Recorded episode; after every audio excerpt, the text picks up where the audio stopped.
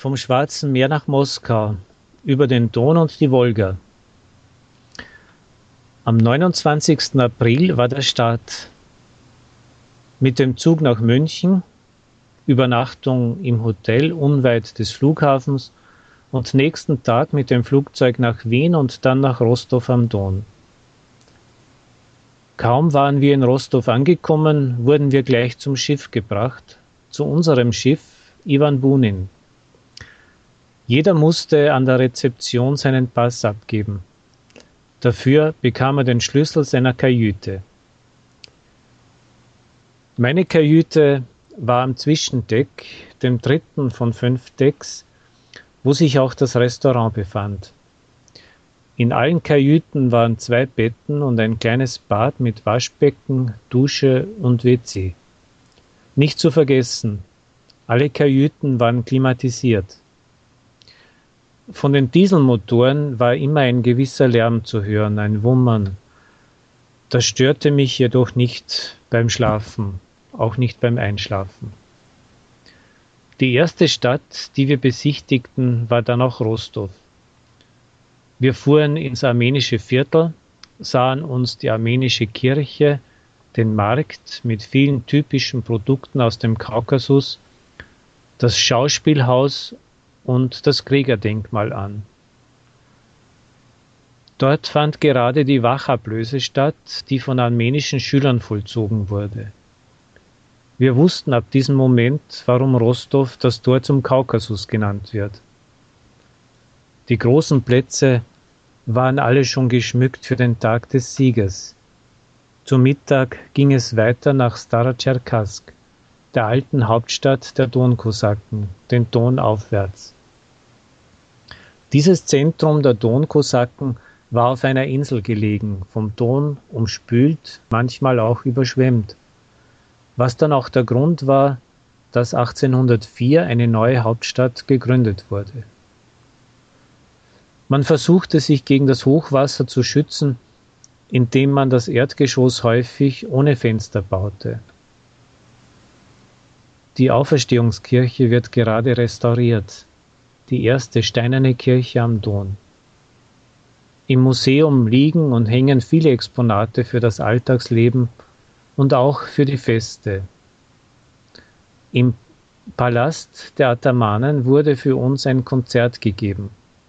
Kosaken und Kosakinnen tanzten und sangen für uns ihre Weisen. Es war mitreißend. Mit dem Wetter hatten wir Glück. Im Süden war es sonnig und heiß. Erst am Simjansker Stausee merkten wir, dass sich das Wetter änderte. Wind kam auf und immer mehr Wolken bedeckten den Himmel. Aber es regnete nicht, wenn auch die Temperaturen auf 15 Grad zurückgingen. Erst vor Samara und Ulyanovsk gingen Regenschauer nieder. Je mehr wir uns Moskau näherten, umso wärmer und heller wurde es wieder. Und in Moskau war es wieder heiß. Wolgograd hat bei allen den tiefsten Eindruck hinterlassen. Vielleicht auch deshalb, weil jeder der Passagiere Angehörige kannte, die in der Gegend des ehemaligen Stalingrad als Soldaten eingesetzt waren. Direkt neben der Mühle Gerhard erzählte uns der russische Reisebegleiter, übrigens ein Kosake, vom Verlauf der Schlacht, von der zugefrorenen Wolga den deutschen Luftangriffen und so weiter. Er zeigte uns bald darauf das Hauptquartier der 6. Armee von Paulus. Von weitem schon ist die hohe Statue auf dem Mamaye-Hügel, die die Mutter Heimat verkörpert, zu sehen. Es ist ein berührendes Monument, dem man sich über Stiegen hinaufsteigend langsam annähert. Durch die Ruhmeshalle und an den Seitenwänden vorbei die Szenen der Schlacht darstellen. Von oben hat man einen schönen Überblick über die Viertel der Stadt und es öffnet sich eine grandiose Aussicht auf die Wolga und die Ebene dahinter. Kurz zum Tagesablauf. Um sieben Uhr war es meist zum Aufstehen. Man konnte sich auch wecken lassen. Danach wurde Morgengymnastik angeboten. Zwischen einhalb acht und neun Uhr war immer Frühstück. Das Buffet war reichhaltig und die Auswahl groß. Brei, viele Arten von Brötchen und Brot, Fruchtsalat, Eier, Käse, Schinken, Müsli, Milch, Tee, Kaffee und Saft. Meist ein Landgang mit Exkursion in eine Stadt. Um 13 Uhr wurde das Mittagessen serviert. Vier Gänge, Vorspeise, Suppe, Hauptgericht und süße Nachspeise. Und am Nachmittag, wenn kein Ausflug stattfand, gab es interessante Veranstaltungen zur Weiterbildung.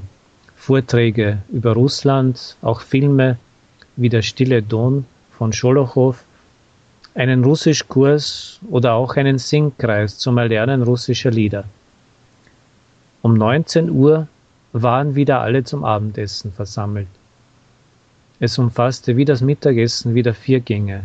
Und nachher wurden Geburtstage gefeiert oder es wurde getanzt.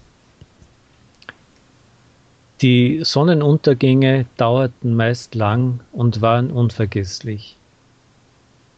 Jede Stadt hatte ihre Besonderheiten.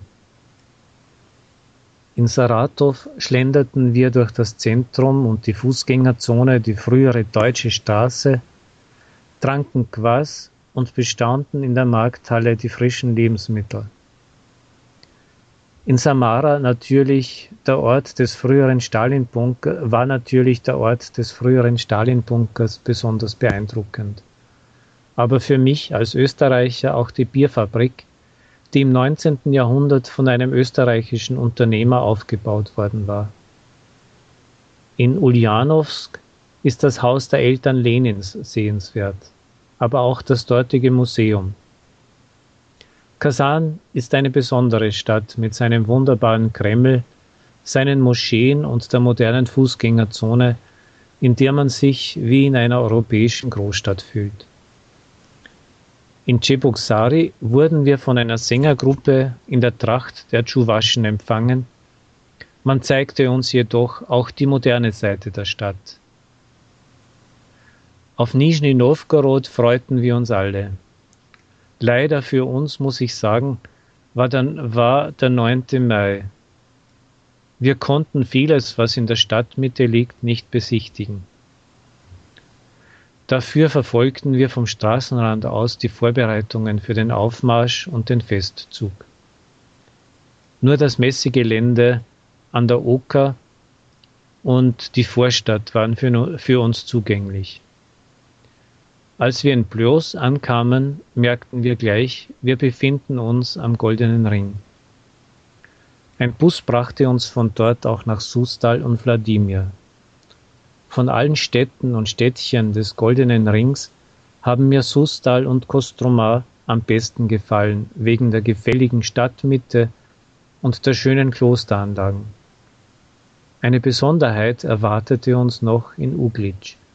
Wir waren in ein Privathaus eingeladen, wo man uns bewirtete und uns viel erzählte. Die Schleusen, durch die wir auf dem Weg nach Moskau noch fahren mussten, erinnerten uns wieder an die Schleusen des Don-Wolga-Kanals, die aber viel majestätischer und wuchtiger sind. So näherten wir uns Moskau und fuhren schließlich am 14. Mai in den Hafen ein. Von unseren Unternehmungen in Moskau, Kreml, Roter Platz, Christi Erlöserkirche, Turandot im Bolschoi-Theater, wird mir die sogenannte Lichterfahrt am besten im Gedächtnis bleiben. Die Fahrt durch das beleuchtete Moskau gegen Mitternacht. Einfach zauberhaft. Ein Zauber, der alle Staus und alles Negative vergessen lässt. Meine Gruppe fuhr am 17. Mai nach einer Flussfahrt auf der Moskwa zum Flughafen und von dort nach Frankfurt, meine Pläne waren andere. Ich fuhr zu meiner Familie in Moskau, bei der ich noch eine Woche lang blieb. Erst am 24. Mai flog ich zurück nach München, und fuhr mit dem Zug wieder nach Hause.